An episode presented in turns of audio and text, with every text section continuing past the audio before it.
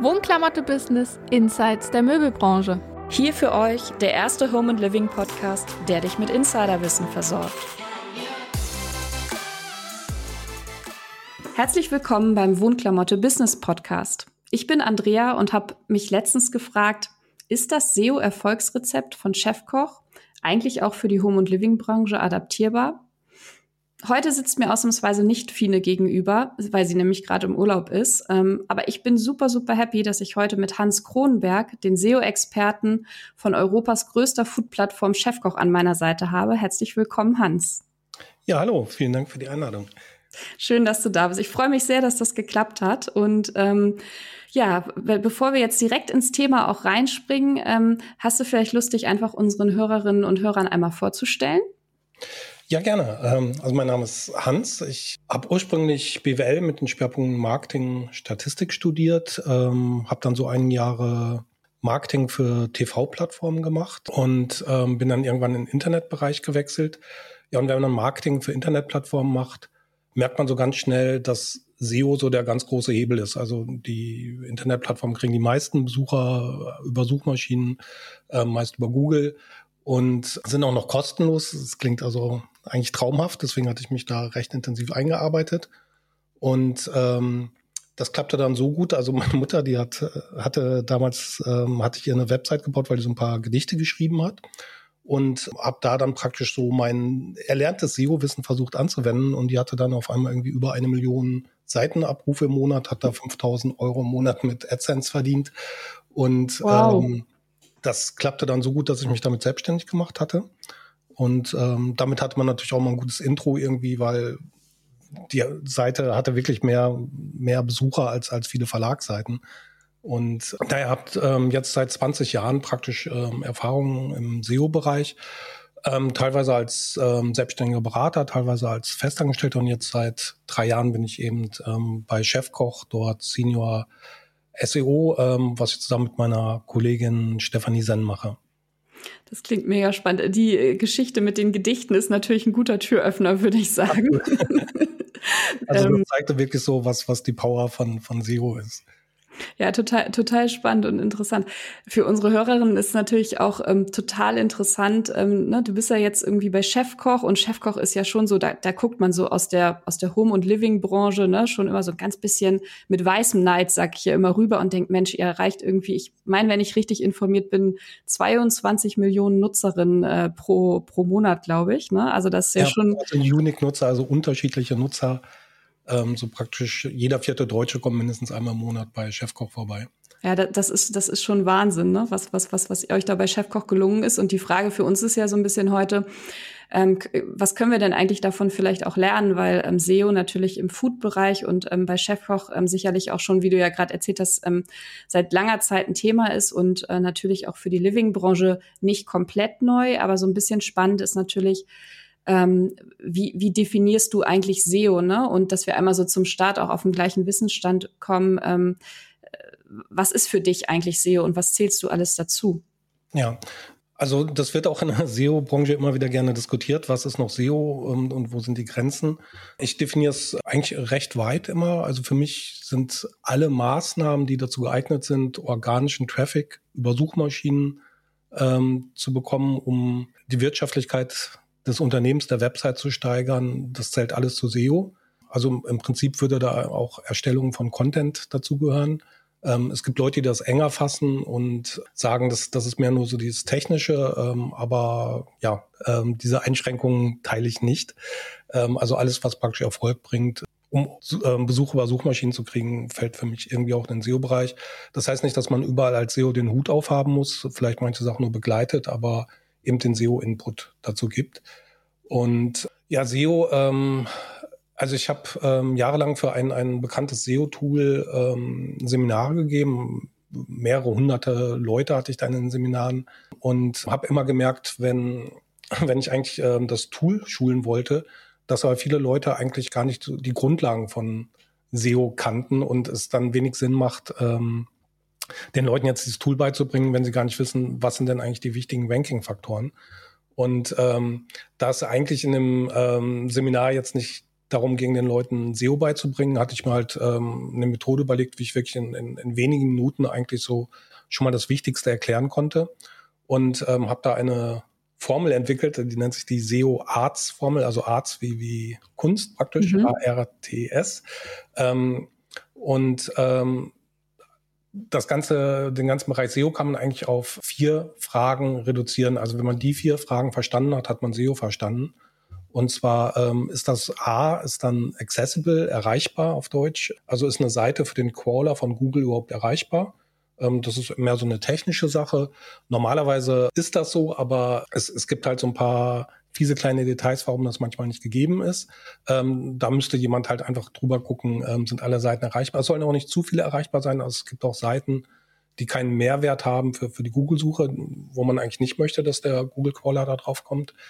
Ähm, aber das ist so die erste Stufe, die man sicherstellen muss, dass Google überhaupt die Seiten kennt, die dann später ranken sollen. Ja. Ähm, das zweite ist dann R für, für relevant. Da geht es darum, dass die Keywords an den richtigen Stellen stehen, damit Google versteht, jede einzelne Seite, jede einzelne URL. Ähm, worum geht's denn da eigentlich? Also zu welchen Suchanfragen soll die denn angezeigt werden? Das ist das, was man sich vielleicht so am ehesten unter SEO vorstellt, also dass das Keyword eben an den richtigen Stellen so wie im Titel, in der Description, der H1-Überschrift, in der internen Verlinkung und so weiter verwendet wird, dass Google versteht, okay, bei der Seite geht es von mir aus jetzt hier irgendwie um, um Sofas. Ähm, das, das ist da ganz relevant. Dann das dritte, ähm, technically important ist das T. Ähm, da muss ich einen kleinen Kunstgriff machen. Also eigentlich geht es um Links. Ähm, Google misst das durch, ähm, also technisch messbar ist es halt durch, durch die Verlinkung, was viele kennen wahrscheinlich den Begriff Google PageRank. Verkürzt kann man sagen, also je häufiger eine Seite verlinkt wird, umso wichtiger ist sie aus Sicht von Google. Und ähm, da geht es darum einfach, dass, dass die wichtigen Seiten einfach auch mehr Links haben. Das war früher enorm wichtig, vor, vor 10, 15 Jahren. Ähm, da konnte man rein mit, mit Verlinkung praktisch Seiten nach oben peitschen ähm, und ähm, die ranken dann gut und, und SEO drehte sich sehr stark darum. Ähm, das hat sehr stark von, von der Gewichtung abgenommen und Google erkennt da auch viel besser Manipulation.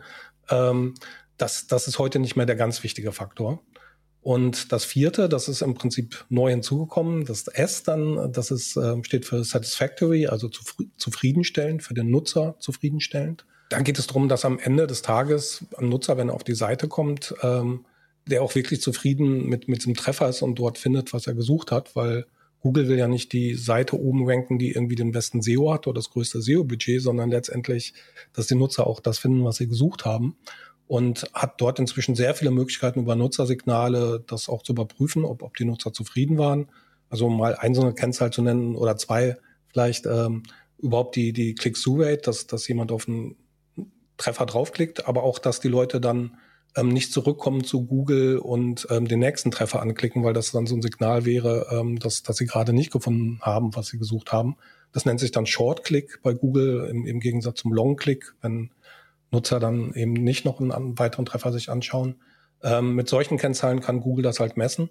Und so diese ersten drei Faktoren, die es ähm, accessible, relevant and technically important, ähm, die dienen im Prinzip so dazu, dass man eine Chance hat, in den Top Ten getestet zu werden. Ähm, dass Google sagt, das ist ein aussichtsreicher Kandidat für das Keyword, den, den testen wir jetzt mal in den Top Ten. Und dann kommt es auf die Nutzersignale an und nur wenn die gut sind, überlebt man praktisch in den Top Ten. Und ähm, damit ist, ist SEO halt in den letzten Jahren ähm, viel stärker nutzerorientiert geworden. Also man optimiert nicht mehr für Google, sondern wirklich für die Nutzer von Google. Und ähm, was finde ich auch viel mehr Spaß macht und weil es erfüllender ist, weil, weil man wirklich sinnvolle Sachen macht.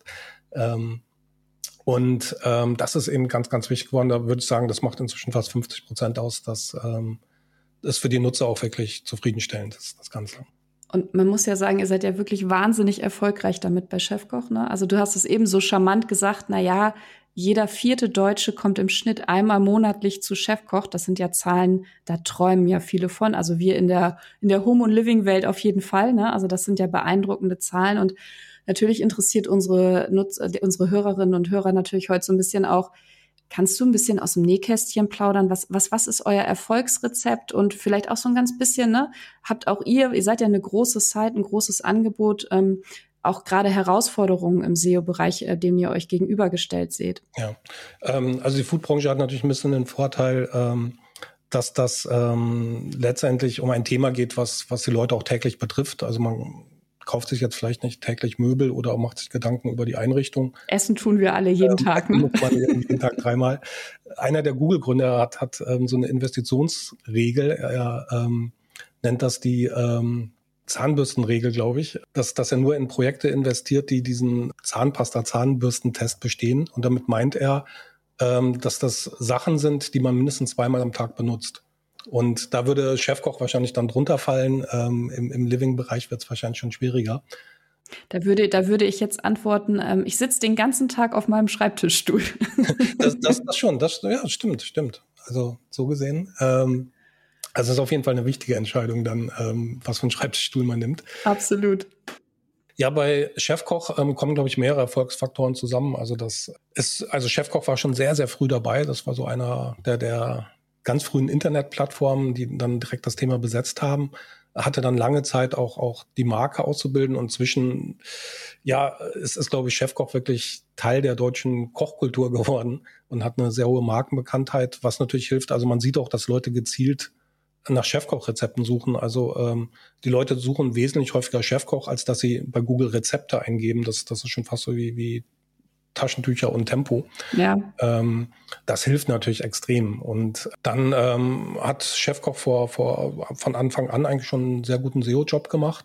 Inzwischen, ich hatte es gerade so ein bisschen an der Arztformel erklärt, hat SEO sich inhaltlich schon weiterentwickelt, ähm, dass, dass es mehr nutzerorientiert geworden ist und wir haben das ähm, so die letzten zwei Jahre ein ganz Stück nachgezogen, dass, dass ähm, wir auch stärker drauf geguckt haben, so müssen die alte SEO-Strategie ähm, gegen, gegen eine neuere ersetzt haben, eine modernere.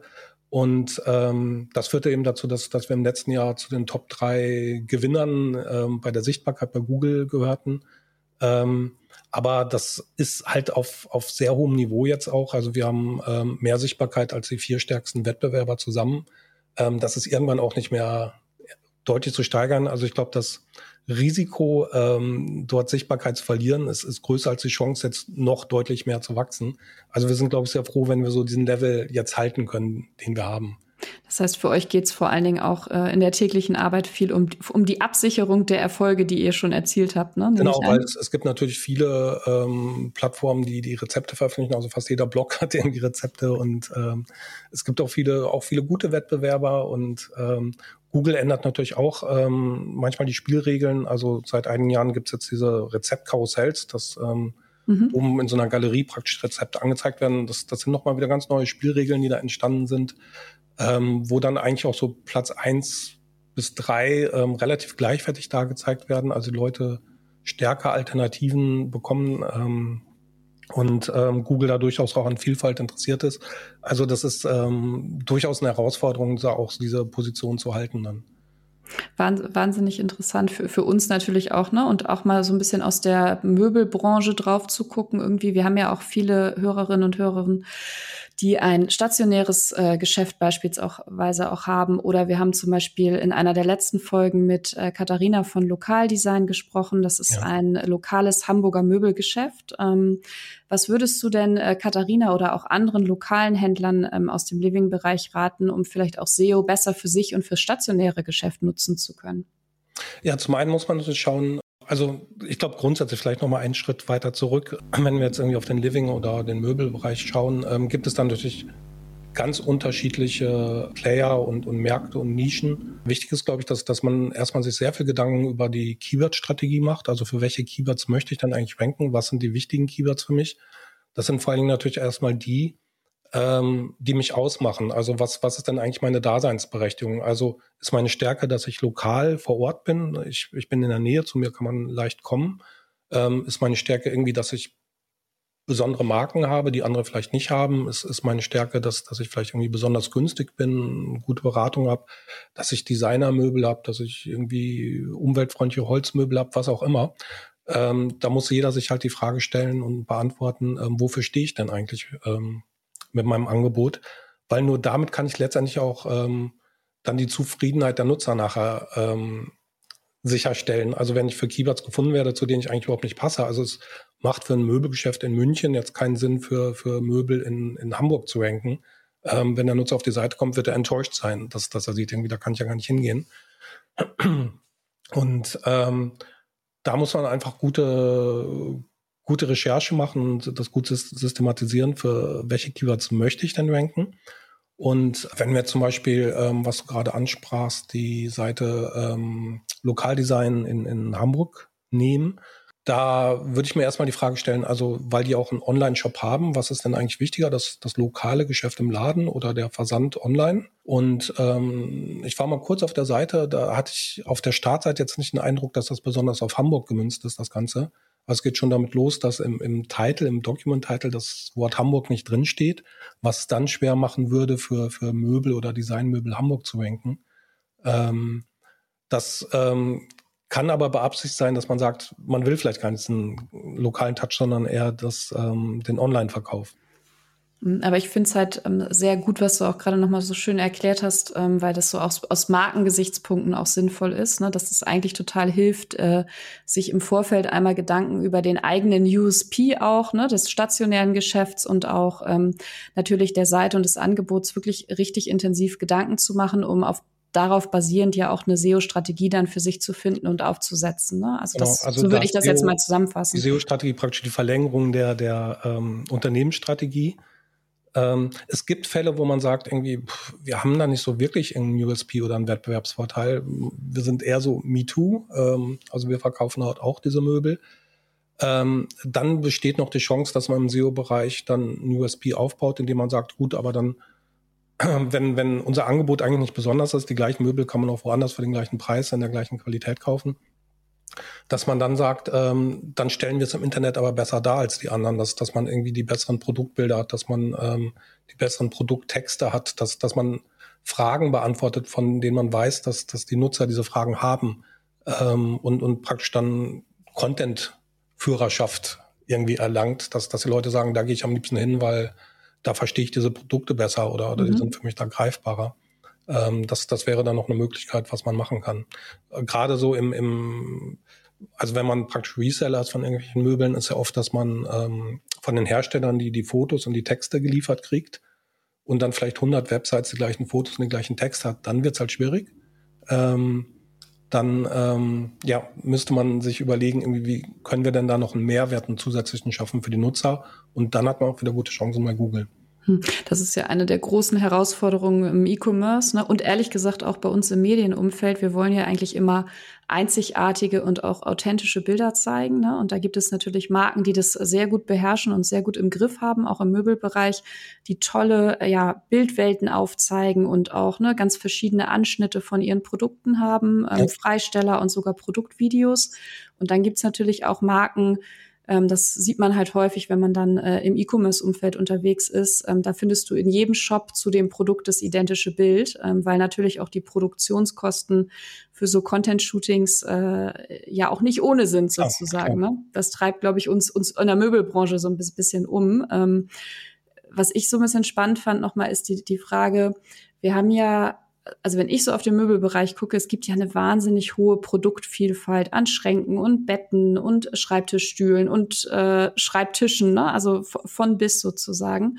Und wenn ich so von außen, ähm, das fällt mir ein bisschen schwer natürlich, aber ich versuche mal den Blick von außen, wenn ich so mit Freunden auch spreche, dann ist es oft so, dass viele gar nicht wissen, wie heißt denn eigentlich mein Schrank oder wie heißt denn ja. eigentlich äh, anders, als wenn ich ein Rezept suche, da weiß ich ja, ich möchte jetzt gerne einen Schokoladenkuchen haben beispielsweise. Aber wenn ich ein bestimmtes Möbelstück suche, weiß ich oft gar nicht, wie das heißt. Ähm, wie kann man denn trotzdem mit SEO dafür sorgen, dass auch meine Möbel und Produkte gut gefunden werden?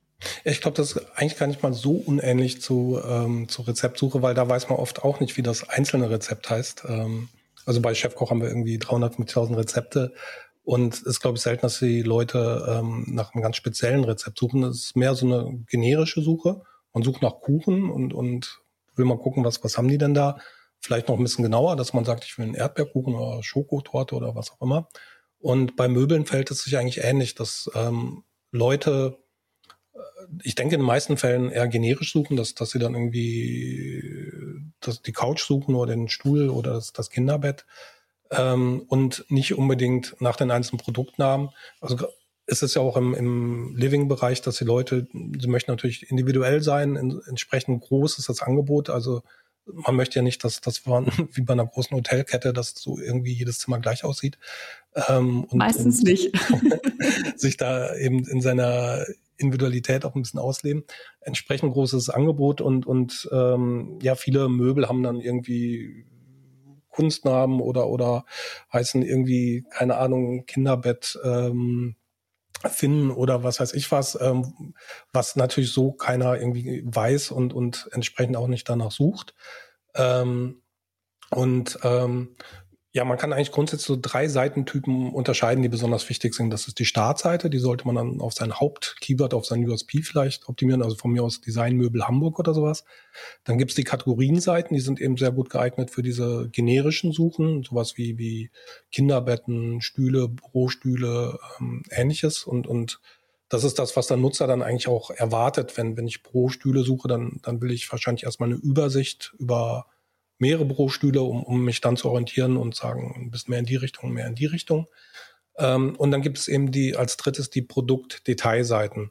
Und gerade die haben so im, im Wohnbereich so ein bisschen Nachteil, wenn das dann eben keine Markenprodukte sind, die es natürlich auch gibt. Also es, es gibt natürlich auch Markenmöbel oder, oder Designklassiker, wo die Leute auch den Namen kennen und gezielt danach suchen. Ähm, aber der Großteil ist sicherlich ähm, eben relativ unbekannte Produktnamen. Und ähm, da wäre es wichtig, ähm, auf den Produktseiten dann ähm, ja, Ergänzungskeywords praktisch in den Produktnamen reinzunehmen, die, die das Produkt fassbarer machen, besser beschreiben. Ähm, und, und für, für den Bereich, in dem man tätig ist, muss, muss man versuchen, solche Muster zu erkennen. Also so typische ähm, Sachen für Ergänzungskeywords sind zum, zum Beispiel Maße beim Möbeln, dass, dass man sagt, ich suche ein Kinderbett 90 mal 200. Ähm, da wäre es sinnvoll, sowas halt praktisch in den Produktnamen mit reinzunehmen. Und zwar aus dem Grund, weil ähm, die meisten Shop-Systeme den Produktnamen dann an den wichtigen Stellen, da sind wir wieder beim R, relevant, ähm, ausspielen. Also ähm, im, der Produktname steht dann normalerweise im, im Document-Title, in der Description, in der 1-Überschrift, wird für die interne Verlinkung verwendet. Und ähm, wenn ich praktisch ähm, solche Eigenschaften mit reinnehme, wird das automatisch im, im Shop-System an den richtigen Stellen angezeigt. Ähm, und ja, also sind Maße zum einen, das zweite Eigenschaften, also irgendwie ähm, grau, modern, ähm, umweltfreundlich, was weiß ich. Ähm, bei Möbeln dann drittens Motiv. Motiv kann wichtig sein, Kinderbett, ähm, Schiff oder so, das, das, oder Kinderhochbett, Schiff, was, was irgendwie aussieht wie ein Schiff, sowas kann, kann gezielt gesucht werden. Ähm, das Material ist natürlich wichtig. Ähm, ist das irgendwie aus, aus Stoff, ähm, Leder, Holz, was weiß ich? Ähm, Zielgruppen, Anwendungsfälle, also ist das ein Stuhl für, fürs Esszimmer, fürs Büro, ähm, die Geschichten, ähm, Marken, also wenn es Markenartikel sind, dann ist natürlich die, die Nennung der Marke ganz wichtig. Und ähm, schlussendlich natürlich in Orte da, wie zum Beispiel jetzt wieder Hamburg oder München, dass, dass man sagt, ähm, ich suche nicht Designmöbel, sondern ich suche Designmöbel Hamburg, ähm, weil, weil ich vor Ort mir die irgendwie anschauen will und ausprobieren möchte. Ähm, und das sollte man ähm, überlegen, ob man das nicht irgendwie in die Produktnamen übernehmen will ähm, oder eben alternativ passende Kategorienseiten aufbaut, dass, dass man sagt, ich, ich habe eine ähm, Kategorie für Stühle Esszimmer und, und nicht nur Stühle. Oder noch schlimmer wäre, wär, wenn man sagt, irgendwie Sitzmöbel, weil das sucht so kaum jemand. Ähm, die Leute wollen also man muss so praktisch den, den richtigen Fokus kriegen. Sitzmöbel wäre zu allgemein und Stuhl ähm, wäre vielleicht schon äh, da wesentlich treffender und, und passender. Also dass man Stuhl, Sofa, Sitzecke, sowas macht. Ähm, sich da ein bisschen Gedanken bei der Formulierung der, der Kategorieseiten macht wenn man dir jetzt so zuhört, äh, dann merkt man richtig, es, es, macht auf jeden Fall Sinn, sich da ganz, ganz tief in die Details auch einzugraben. Und ähm, äh, es ist äh, auf jeden Fall ein sehr, sehr komplexes äh, Gebiet, wenn ich dir so zuhöre und glaube auch, ähm, äh, um da durchzukommen, muss man auf jeden Fall einiges beachten und natürlich auch wirklich ähm, schauen, wie, wie was auch zusammenpasst. Was ich noch so Ja, es ist auch individuell und also äh, natürlich gibt es so allgemeine Tipps, dass man sagt, dass das hilft für die Rankings, aber Ähm, wichtig ist schon die individuelle Strategie, gerade Keyword-Strategie, dass man überlegt, welche Keywords will ich dann angehen, welche Produkte habe ich denn und ähm, das dann vernünftig zusammenbringt. Ich ähm, kann ja auch mal so ein bisschen aus dem Nähkästchen plaudern. Ähm, also wir sind ja heute beim Wohnklamotte Business Podcast, ähm, aber ähm, wie viele von euch da draußen ja auch wissen, bin ich unter anderem auch für das Digitalgeschäft von Schöner Wohnen mitverantwortlich und äh, natürlich beschäftigen auch wir uns ganz, ganz viel mit dem Thema SEO, schauen natürlich auch immer, was wir da optimieren können, haben da auch ganz gute Rankings natürlich aufgebaut, auch ein bisschen wie bei Chefkoch, ähm, da, dadurch, dass wir auch schon relativ früh dabei gewesen sind. Wir merken natürlich aber auch einen ganz großen Trend im Moment, gerade wenn wenn wir so über journalistische Inhalte schauen und journalistisches SEO zu transaktionalen Keywords. Ich weiß nicht, wie du diese Entwicklung so beurteilst, Hans. Ähm, also es hat sich, glaube ich, wahrscheinlich die letzten zwei Jahre auch von der Gewichtung nochmal geändert, durch, durch die Corona-Zeit, dass Leute halt nochmal viel, viel stärker online gekauft haben.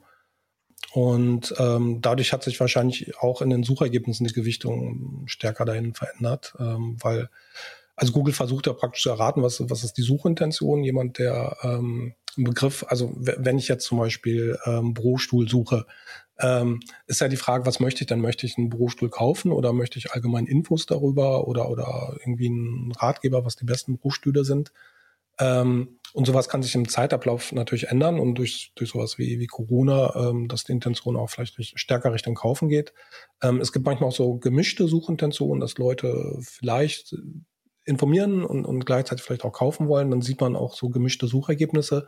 Also die beste Art, die Suchintention zu verstehen, ist einfach, indem man sich mal die Top 10 Treffer bei Google anschaut. Wenn, wenn zu einem Keyword ähm, die ersten zehn Treffer alle ähm, Online-Shop-Angebote sind, dann ist die Suchintention sehr eindeutig, dass, dass man etwas kaufen möchte.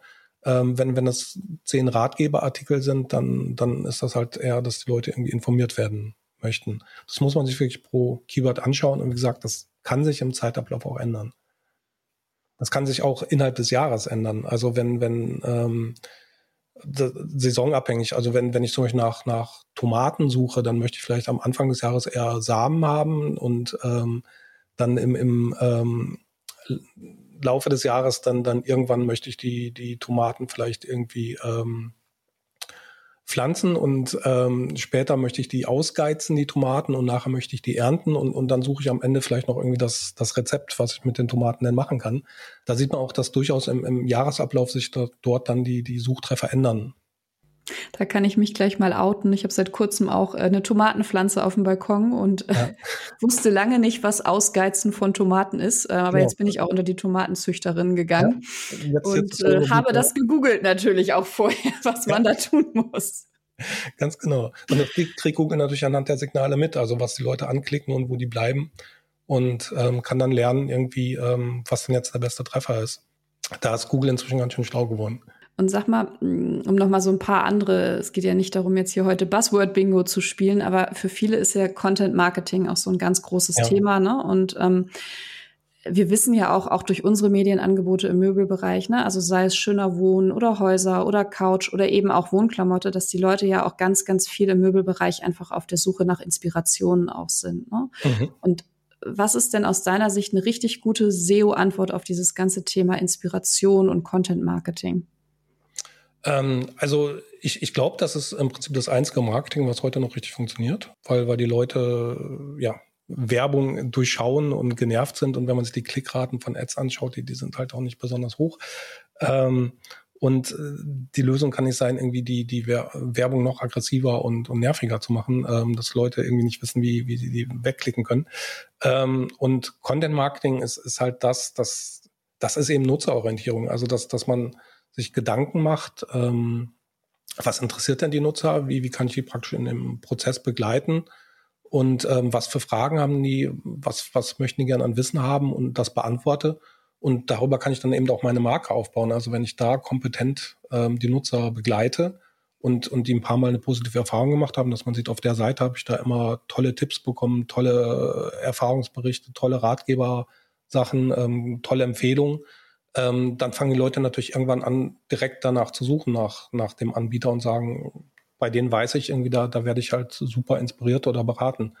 Ähm, das ist so im Prinzip dann wirklich der Königsweg und ähm, das spricht total dieses S an, dieses Satisfactory, ähm, dass, dass man Leute dort einfach glücklich macht und dann eine Markenbindung entsteht und, und irgendwann kommen die dann praktisch von alleine. Mhm. Ähm, das, das ist immer gut, ne? Also die Leute kommen von alleine, das ist ja das, was wir uns äh, alle wünschen und äh, glaube ich, ist trotzdem relativ viel Arbeit. Vielleicht an der Stelle mal so ein ganz kleiner Deep Dive. Ähm, Nochmal, weil wir haben ja auch ein paar Hörerinnen und Hörer, die schon ein bisschen expertiger unterwegs sind bei dem ganzen Thema SEO.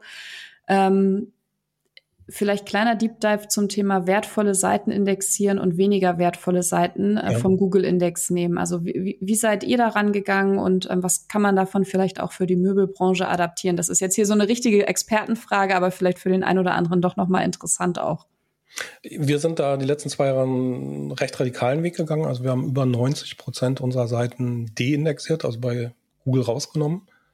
Ähm, das klingt jetzt vielleicht erstmal schlimm, aber wenn man sich die Seiten angeschaut hat, hat man das sofort verstanden. Also ich, ich hatte keine Probleme im Management, ähm, denen das zu verkaufen, zu sagen, komm, wir, wir schmeißen jetzt mal 90 Prozent unserer, unseres Contents bei Google raus. Das sind so Seitentypen, wo man sagt, das macht als Suchtreffer eigentlich überhaupt keinen Sinn. Also ein ganz einfaches Beispiel, wenn, wenn, wenn ich Suchergebnisseiten habe, also Trefferlisten, von mir aus, ich suche nach Kuchen und äh, dann ist ähm, da die zweite Suchergebnisseite. Ähm, das ist nie ein sinnvoller Treffer bei Google. Also wenn ich bei Google nach Kuchen suche, dann möchte keiner die zweite Seite von Chefkoch als Treffer anklicken. Warum sollte man auf Seite zwei beginnen? Das gleiche gilt oft dann so für, für Filter und Sortierung und solche Geschichten. Und ähm, gerade jetzt so ähm, Möbelshops, die, die halt ihr Shopsystem auch online haben, die werden wahrscheinlich dann mit, mit Filtern, Sortierungen und so weiter auch, auch sehr viele URLs und Seiten produzieren, die, die irgendwie, wenn ich auf der Seite bin, für die Benutzung durchaus sinnvoll sind, aber die nie ein sinnvoller Treffer bei Google sind. Also die könnte man schon mal im Prinzip von der Indexierung löschen. Und ähm, das hat einfach den Effekt, dass ähm, je mehr ich Google pur nur, nur sinnvolle Seiten gibt, desto höher schätzt Google die Qualität insgesamt meiner Website ein. Also mein, meine durchschnittlichen Bewertungssignale sind damit halt höher. Und ähm, die, die restlichen Seiten ranken dann umso besser. Also da kann ich praktisch Qualität bessern, verbessern, indem ich einfach Sachen ohne Mehrwert für die Google-Suche einfach weglasse.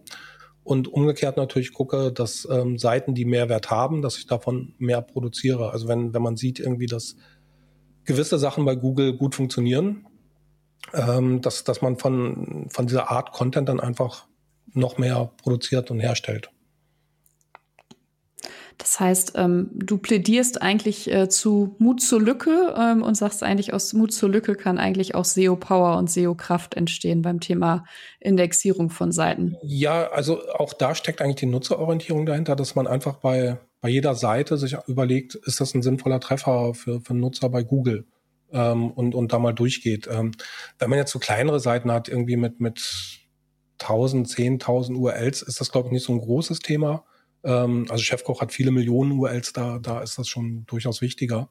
Ähm, so bei, bei kleineren Angeboten würde ich vor allen Dingen gucken, dass, dass, dass man eben gute Formate hat. Also für mich ein gutes Format, High-Performance-Content, ist, wenn man mit mindestens 20 Prozent der Keywords ähm, bei Google auf der ersten Seite steht. Ähm, Chefkoch erreicht da teilweise 70 Prozent. Ähm, und ähm, ja, einfach guckt irgendwie, dass, dass, dass man ein Format findet. Also wichtig ist eben, auch wenn ich das ein Format ist, dass man praktisch eine Blaupause hat, damit das ganz skalierbar ist. Also es sollte jetzt nicht sein, wenn man irgendwelche Beiträge schreibt, dass man da jedes Mal einen riesigen kreativen Prozess davor schaltet und sagt, wir, wir müssen uns mit fünf Leuten im Meeting treffen und da erstmal eine Stunde lang Brainstorming machen und in den nächsten drei Meetings wählen wir dann die beste Idee aus oder die Umsetzung. Ähm, da, da kommt man ja zu nichts. Ähm, mhm. Also es muss im Prinzip einmal ein, ein, ein eine Art von Template sein und, und von, von, von, von Inhalt und ähm, dass man das praktisch in Serie für ähnliche Keywords ähm, optimieren kann. Also beispielsweise, nur als wenn man jetzt auf einer Seite einen Möbeldesigner vorstellen würde. Ähm, und dass, dass man sich einmal überlegt, wie sieht die Seite denn aus? Das mache ich für einen Möbeldesigner und wenn, wenn ich das einmal optimiert habe und, und sage irgendwie, das, das ist jetzt wirklich irgendwie eine, eine tolle Darstellung, da mache ich das halt ähm, nicht nur für den einen, sondern für 100 verschiedene Möbeldesigner oder Marken.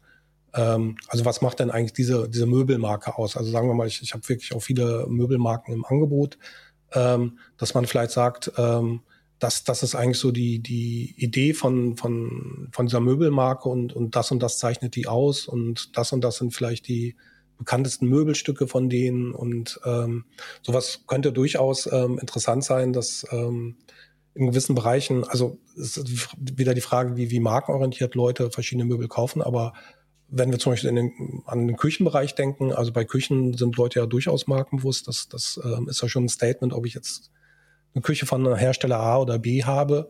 Und ähm, da kann es sein, dass, dass ich durchaus ähm, lesen möchte, irgendwie, ähm, was, was macht diese Marke denn eigentlich aus und wofür steht die? Und ähm, also fällt mir noch ein, äh, im Seminar hatte ich mal so, so eine Seite, die, die waren extrem erfolgreich damit, weil die praktisch für alle Küchenherstellermarken standen die auf der ersten Seite bei Google mit, mit so einer Art Steckbrief. Ähm, das ist jetzt nur so eine Idee. Also da kommt ja. natürlich jetzt es gibt ja tausend Themen irgendwie im Möbelbereich, äh, Möbelbereich. Aber wichtig ist halt so ein, so ein Format zu finden, was, was irgendwie skalierbar ist und, und ähm, wie gesagt, da nicht bei jedem einzelnen Beitrag man, man da wahnsinnig viel drüber nachdenken muss ähm, und, und wirklich alles wieder in Frage stellt. Ist total interessant aus meiner Perspektive beispielsweise, wenn ich so auf äh, Printmagazine gucke, da geht es ja auch gerade im, im Wohn- und Living-Bereich um auch um Individualität und um neue Dinge zu finden. Ne? Und wenn ich jetzt ja. so auf die digitalen Aktivitäten bei uns schaue, dann ist genau das, was du natürlich sagst, Templates und Strukturen zu finden und sich einmal konzeptionelle Gedanken zu machen, wie könnte es denn aus SEO-Sicht auch aussehen beispielsweise und das Konzept dann aber gut zu adaptieren, schon auch äh, ja ein Key-Erfolgsfaktor, würde ich sagen. Ne? Und, ja. ähm, Wobei es gibt es doch wahrscheinlich auch im Printbereich, da gibt es auch so Artikelserien, also das dass, dass man in jeder Ausgabe vielleicht irgendwie die zehn Top-Neuheiten oder ähm, irgendwie zu Hause bei, bei so und so ähm, irgendwie so ein Home Report, was, was jemand da vielleicht an Möbeln hat. Also da gibt es ja auch durchaus Serien, die, die eigentlich immer gleich aufgebaut sind, die Artikel, oder? Ja, du hast, du hast natürlich immer eine gewisse Struktur auch, ne? Aber wenn ja. ich jetzt so an die Marke Schöner Wohnen denke, haben wir schon auch immer ein, ein ganz besonderes Highlight-Thema natürlich im Heft, was mhm. wir dann auch vorstellen und wo sicherlich nochmal auch aus der grafischen Sicht sehr viel Energie und sie sehr viel Liebe ins Detail natürlich auch fließt. Ja. Und es macht natürlich dann auch so ein Konzept rund. Und das ist, glaube ich, schon nochmal ein Unterschied zum Digitalen. Aber jetzt schweife ich ein bisschen ab, weil Print, Print ist ja nochmal ein ganz, ganz anderes Thema. Ähm, ich kann mich noch super gut erinnern, dass vor, vor ein paar Jahren, du wirst mir wahrscheinlich auch genau sagen, wann das gewesen ist, äh, das Thema Bildersuche sich äh, nochmal bei Google und damit auch für SEO natürlich total verändert hat. Das war für uns richtig herausfordernd, kann ich sagen, ähm, weil Bildersuche auf einmal ganz anders gehandhabt wurde und Bildersuche natürlich gerade in diesem Home- und Living-Bereich extrem beliebt ist. Ne? Also das Thema lebt ja von Bildwelten ähm, und da haben wir echt ganz schön zu kämpfen gehabt, weil das Bildersuchenthema auf einmal anders dargestellt wurde. Hast du irgendwie für, für uns einen guten Rat, ähm, wie man aktuell mit dem Thema Bildersuche umgehen sollte, wie man sie nutzen sollte? Gibt es da Empfehlungen von dir? Ja, ja im Living-Bereich ist das sicherlich ein ganz wichtiger Faktor, weil die Leute oft vielleicht gar nicht in, in Suchbegriffen beschreiben können, wonach sie suchen. Also man, man hat vielleicht irgendwie so eine Vorstellung, sucht irgendwie eine Lampe, ein Sofa, ein Teppich, was auch immer. Ähm, und ähm, das, das soll einen gewissen Stil haben, aber, aber man weiß eigentlich gar nicht, wie, wie der Stil sich nennt. Ähm, und ähm, ist ja auch schnell, dass es dann irgendwie zu altbacken, zu modern, zu was weiß ich was ist. Und ähm, das kann man mit Bildern halt viel schneller beurteilen. dass ähm, wenn man jetzt irgendwie ähm, 100 ähm, weiße Lampen mit weißem Schirm sieht oder so, kann man ganz schnell bei Bildern entscheiden, ah, das geht in die richtige Richtung und, und das jetzt weniger. Deswegen nutzen User gerne einfach Bilder suchen ähm, auf verschiedene Arten, also entweder bei Google ähm, und Google blendet es ja praktisch in die normalen Suchergebnisse mit ein. Also es gibt ja oben extra diesen, diesen Tab Bildersuche, da klicken die Leute eher nicht drauf. Ähm, sondern das ist eher, dass, dass, dass die ganz normale Websuche machen und Google dann so eine Box mit Bildern anzeigt automatisch. Und da kann man nochmal draufklicken, zeige mehr Bilder ähm, und dann dahin kommt. Aber das Prinzip kennt man ja auch zum Beispiel irgendwie von Pinterest oder auch im Shopping-Bereich durchaus so Ladenzeile, die, die auch sehr stark so arbeiten, dass, dass ähm, man dann eben vor allen Dingen sehr viele Bilder erstmal sieht und, und sich so dann praktisch da der Produktauswahl annähert. Ähm, bei Google speziell ähm, ist das ein anderer, ein eigener Algorithmus ähm, für, für die Bildersuche. Ähm, das ist ja praktisch dann nochmal so Spezial-SEO. Da kann ich vielleicht als, als Tipp geben, es gibt in Deutschland so einen Experten für Bilder-SEO, das ist der Martin Missfeld aus Berlin. Ähm, und der hat ein, ein ähm, E-Book rausgegeben, das, das nennt sich auch einfach Bilder-SEO. Ähm, kriegt man auf seiner Website ähm, Tag-SEO-Blog. Ähm, aber auch wenn man Bilder-SEO sucht bei Google, wird man sicherlich dieses Buch finden. Das kostet, glaube ich, irgendwie 29 Euro. Ähm, also das ist ein durchaus ein Betrag, den man mal investieren könnte, um dann zu sehen, worauf es ankommt. Also da ist dann schon wichtig, dass, dass man eben die richtigen Seitenverhältnisse hat, die, die ähm, Dateigröße des Bildes insgesamt, die Größe des Bildes, wie man das auszeichnet und so weiter. Ähm, wie gesagt, das ist dann nochmal so ein Spezialgebiet. Äh, danke auf jeden Fall für den Tipp. Äh, das verlinken wir euch nochmal in den Shownotes, würde ich sagen, ähm, damit ihr dann auch direkt zum Buch findet. Ähm, du hast vorhin, das hast du schon ein ganz bisschen so angeklungen, ähm, das Thema Marke und Markenaufbau. Ne? Du hast da schon mal so zwei, drei Sätze ähm, ja. zu gesagt, aber nochmal vielleicht so ein bisschen zusammenfassend auch, wie wichtig ist das Thema Marke und Markenaufbau aus deiner Perspektive mit dem SEO-Blick? Ja, also es ist sehr, sehr wichtig, ähm, dass ähm, Eric Schmidt, der, der ehemalige Geschäftsführer von Google, sagt auch, also ähm, Brands are not the problem, they are the answer. Also die, die, die lösen letztendlich die Probleme von Google äh, als Orientierung. Ähm, er, er sagte so praktisch, dass er nennt es dann die Kloake Internet oder die Klowand, ähm, dass das Marken da praktisch die Orientierung bieten. Und ähm, insofern, ähm, ja, wenn man auf sein eigenes Verhalten achtet, merkt man das ja auch. Also wenn, wenn du zum Beispiel in den Supermarkt gehst, ähm, überlegst du auch nicht jedes Mal, in welchen Supermarkt gehe ich denn heute, sondern da, da gehst du irgendwie so standardmäßig in deinen Supermarkt. Ähm, und ähm, hast vielleicht noch zwei, dass du sagst, der eine ist nah an der Wohnung, der andere ist irgendwie nah am Arbeitsplatz. Ähm, aber das ist nicht, dass, dass man ernsthaft eine, eine vollkommene Auswahlentscheidung aller verfügbaren Supermärkte macht. Ähm, bevor man sich wieder entscheidet, äh, wo gehe ich denn heute hin. Ähm, und ähm, so ist es eigentlich auch mit Suchtreffern. Also es, es gibt Suchen in, in, Themengebieten, wo man sich vielleicht überhaupt nicht auskennt. Da, da zieht man im Prinzip alle Treffer in Betracht und klickt dann vielleicht erstmal den ersten an, den zweiten, dann den dritten. Ähm, und ähm, dann gibt es Themen, wo man sich schon so ein bisschen auskennt, wo man dann auch Markenpräferenzen schon hat. Ähm, und da klickt man dann eher die, die vertrauten Marken an ähm, was sicherlich auch, auch dem Chefkoch sehr zugute kommt. Ähm, also wenn wir auch mal auf Platz zwei oder drei stehen, haben wir dann trotzdem noch sehr, sehr gute Klickraten. Und ähm, das kann dann hingehen zu, zu wirklich habitualisierten Klickverhalten. Also wenn, wenn man nach dem Wetter sucht, ähm, Wetter Hamburg, Wetter München, Wetter Bonn, ähm, klicken die meisten Leute wahrscheinlich immer auf den gleichen Anbieter, weil, weil die einfach mit dem so vertraut sind und, und wissen irgendwie die, die Symbole zu deuten und, und wie die Seite funktioniert und sich dann nicht nur orientieren müssen. Die, die wollen gar nicht verschiedene Anbieter ausprobieren. Ähm, die sind froh, einen gefunden zu haben, mit dem es funktioniert und ähm, der, der für die funktioniert. Und, und da will man immer diesen einen Treffer. Das ist dann schon fast noch so eine navigationale Suche. Ähm, und ähm, ja, je mehr ich Marke bin, desto mehr ich Leuten Orientierung geben kann, ähm, desto häufiger wird entweder direkt nach mir gesucht oder Leute wählen mich aus. Und ähm, das klingt immer so Großmarke, ähm, da denkt man oft so irgendwie an, an Coca-Cola und was weiß ich was. Aber man kann halt auch in einer Nische eine Marke sein, ähm, die jetzt nicht irgendwie 99 Prozent der, der, der Bevölkerung kennen. Aber die Leute, die sich mit diesem Thema auseinandersetzen, ähm, dass man da dann doch einen recht hohen Bekanntheitsgrad hat und gerade das kann man zum Beispiel dann eben über Content Marketing auch sehr gut erzielen, dass, dass man einfach in dem Bereich viele, viele Infobedürfnisse der, der ähm, Nutzer abgedeckt hat, sehr gut abgedeckt hat, am besten abgedeckt hat. Und ähm, das werden die Leute mit der Zeit merken und irgendwann dann gezielt anfangen, eben nach diesem Anbieter zu suchen. Ich merke gerade so ein bisschen, das ist so, so ein wahnsinnig spannendes Thema und äh, man kann halt, äh, ne, also egal wo man reinpiekt, es gibt, glaube ich, aus SEO-Sicht immer, äh, immer äh, was zu sagen und vor allen Dingen auch ähm, immer zu schauen, wie es mit SEO auch harmoniert. Ne? Also da merkt man schon, wie, wie breit das Thema, hast du ja auch eingangs äh, schon gesagt, ja. gefasst ist. Vielleicht nochmal so ein ganz kleines bisschen was äh, zum Mitnehmen heute für die, für alle, die jetzt gerade zuhören welche Tools würdest du denn uns in der Möbelbranche empfehlen, ähm, wenn man sich jetzt noch mal ein bisschen mehr mit dem Thema SEO beschäftigen will? Also du hattest ja gerade für das Thema Bildersuche schon ähm, ein Buch ähm, empfohlen, aber was gibt es vielleicht noch so weitere Tools, wenn man vielleicht ein bisschen durchstarten will und sich mit dem Thema noch mal ein bisschen ähm, intensiver nach unserem Podcast beschäftigen will? Welche Tools würdest du empfehlen? Ja, ich, ich glaube, für die Möbelbranche sind es keine anderen Tools als auch für andere Branchen. Ähm, also sind, glaube ich, so allgemein halt die SEO-Tools, die so ein SEO nutzt. Ähm, ich würde vielleicht mal mit kostenlosen anfangen. Da gibt es eine ganze Menge schon.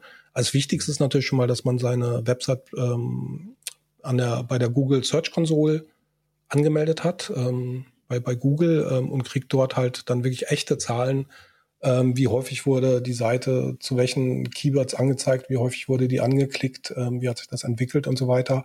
Das sind, das sind unglaublich wertvolle Daten, dass, dass man mal so einen Eindruck kriegt, ähm, wie, performt denn die Seite bei Google und, und wie wird der denn überhaupt gefunden und wie suchen die Leute das?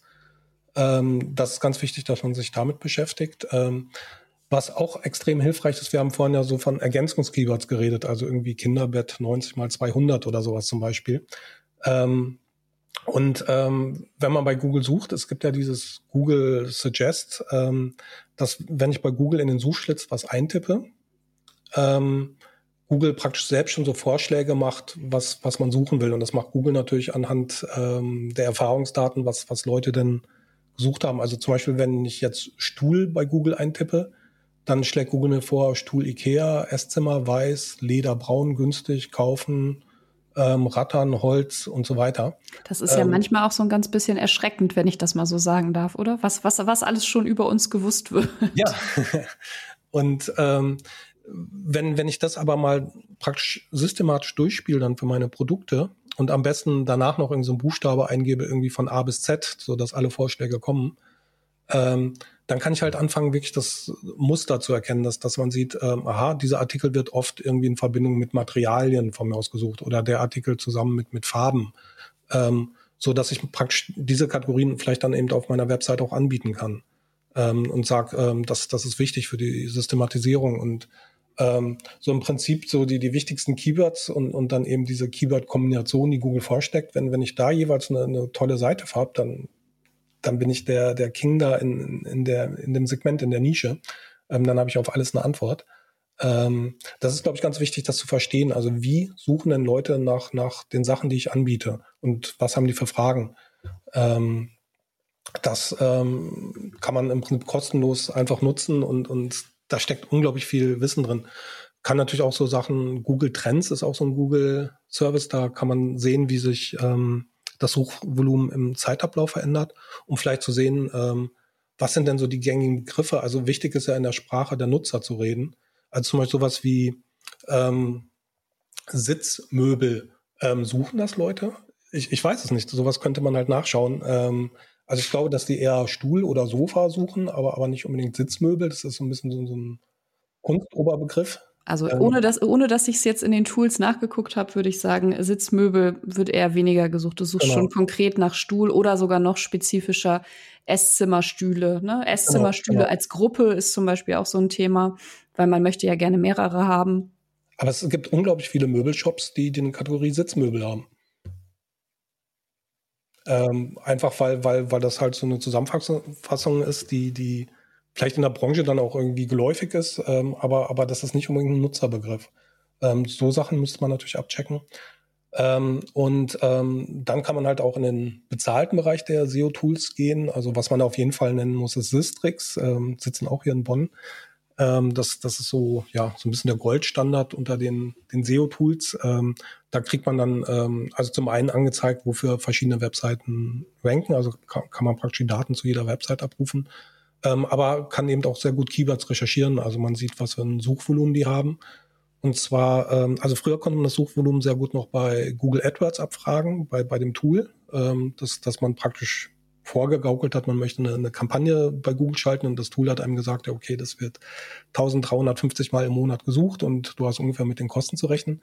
Ähm, leider kriegt man da noch sehr eingeschränkte Daten, vor allen Dingen, wenn man jetzt nicht die ganz hohen Werbebudgets hat ähm, und, und so gruppiert in Klassen, also nicht mehr so aussagekräftig. Und Sistrix baut da auf sogenannten Clickstream-Daten. Das, das sind so Daten, die ähm, praktisch so ja erhoben werden, während Leute im, im, im Netz rumsurfen, ähm, also was sie wirklich reintippen. Ähm, das ist da teilweise dann nochmal aussagekräftiger und nette Auswertungsfunktion. Ähm, was ein super gutes SEO-Tool ist, was, was budgetmäßig auch sehr spannend ist, ist Matrix-Tools. Ähm, mhm. Die ähm, kosten irgendwie, ich weiß nicht, 50, 60 Euro im Monat und, und bieten da auch schon sehr, sehr tolle Daten. Ähm, Wenn es auch so um die Website Gesundheit geht und, und auch die, die Google-Daten aus der Google Search Console nochmal wesentlich tiefer auszuwerten, ähm, ist Write noch ein tolles Tool.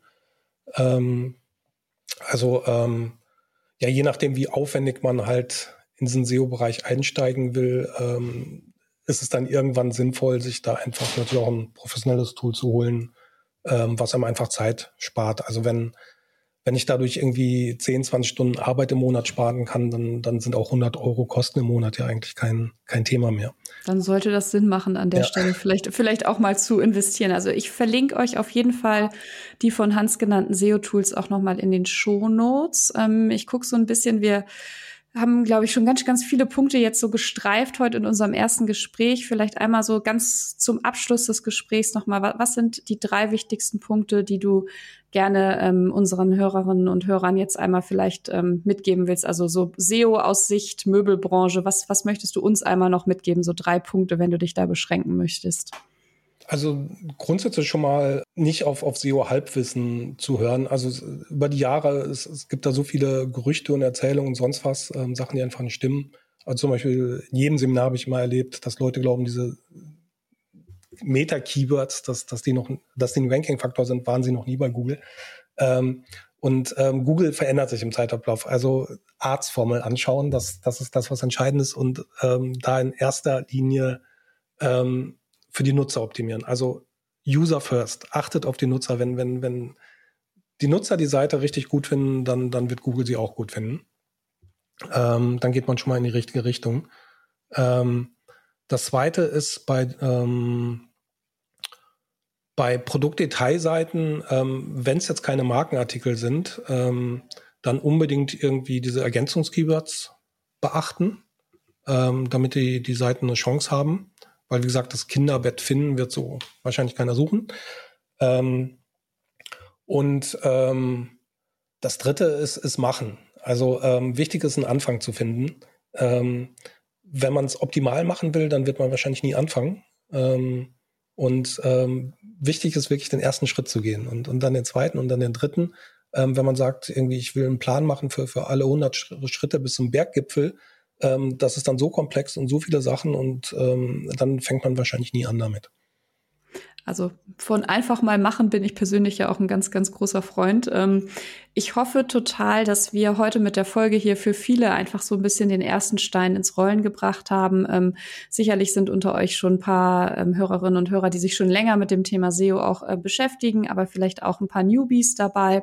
Insofern schaut doch einfach mal was, was ihr mitnehmen könnt. Ich dank dir, Hans, auf jeden Fall ganz herzlich, dass du heute da warst und auch so viele spannende SEO-Insights mit uns geteilt hast. Also es war für mich auch mal richtig toll, in den Food-Bereich so ein bisschen reinzuschnuppern und so ein bisschen auch von Chefkoch nochmal zu hören. Ich hoffe, das hat auch alle anderen heute nochmal interessiert, weil man, glaube ich, an dem Erfolgsbeispiel Chefkoch ähm, sehr, sehr viel auch lernen kann. Und ähm, ja, wenn ihr Anregungen habt ähm, und äh, uns noch was mit auf den Weg nehmen möchtet, dann meldet uns, euch gerne bei uns. Ne? Also gerne mit Kommentaren, schickt uns eine E-Mail an info.wohnklamotte.de.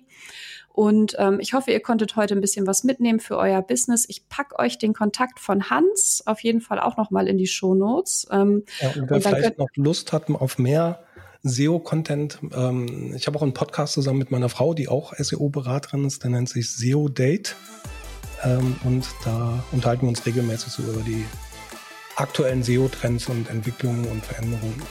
Das klingt doch richtig gut. Dann packen wir euch ähm, den auch noch mal in die Shownotes, dass ähm, ihr auch doch noch mal richtig zu dem ähm, Experten-Podcast von Hans und seiner Frau kommt. Ähm, und ja, dann freuen wir uns ähm, auf die nächsten Folgen. Ähm, bleibt gerne dabei. Vielen Dank fürs Zuhören und ähm, ihr dürft natürlich wie immer auch gerne liken und teilen. Vielen Dank fürs Gespräch. Danke dir, Hans. Ciao. Tschüss.